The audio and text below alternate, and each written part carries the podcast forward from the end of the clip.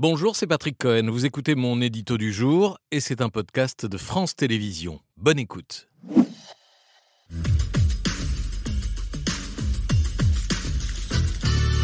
Bonsoir Lord aussi. Merci de votre présence ce soir. Vous signez la réputation enquête sur la fabrique des filles faciles qui est disponible aux éditions Les Échappés et que Patrick a lu. La réputation, c'est la notion qui s'impose à tous les adolescents, plus encore euh, aux adolescentes et de façon plus stricte dans les quartiers populaires. Filles faciles, c'est une catégorie, hélas, encore très répandue. Vous avez entendu l'expression des dizaines de fois lors de votre enquête à, à Creil, juste parce que ces filles se sont affichées avec un garçon, relation amoureuse ou pas, ou parce qu'un garçon s'est vanté d'avoir couché avec elle. Fille facile, c'est l'étiquette qui a coûté la vie à Shaina, poignardée et brûlée vive par son petit ami à Creil en 2019. Elle avait 15 ans.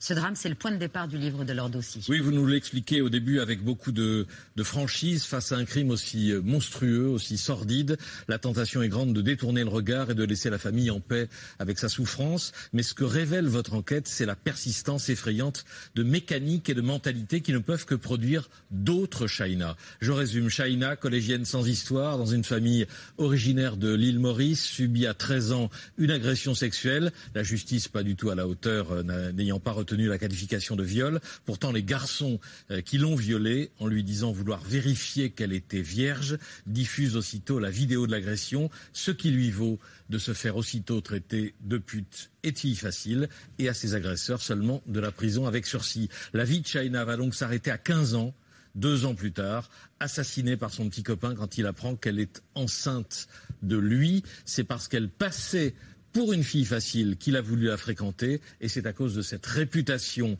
qu'une fois enceinte, il a voulu la faire disparaître pour préserver sa propre réputation qui, à ses yeux, comptait davantage que la vie de China. Ce mineur de 17 ans au moment des faits a été condamné en juin dernier à 18 ans de réclusion, jugement définitif, il n'a pas fait appel. Il y a deux ans, dans un très émouvant reportage de Mohamed Bouafsi à Creil, la mère de China résumait l'histoire de sa fille dans le même esprit, avec le même message que ceux qui portent votre livre. Il ne faut pas que ça arrive aux autres. C'est ça qu'on veut faire passer. Il y a des gens dans la nature qui n'aiment pas les filles, voyez, les filles qui sont libres. Moi, ma fille, c'était une fille qui voulait être libre, voulait vivre une vie normale. On lui a titré le, titre d'une pute. Ce qui s'est passé chez ma fille, c'est du féminicide parce qu'elle voulait vivre une vie libre. Voilà. C'est ça. On lui a pas laissé le choix.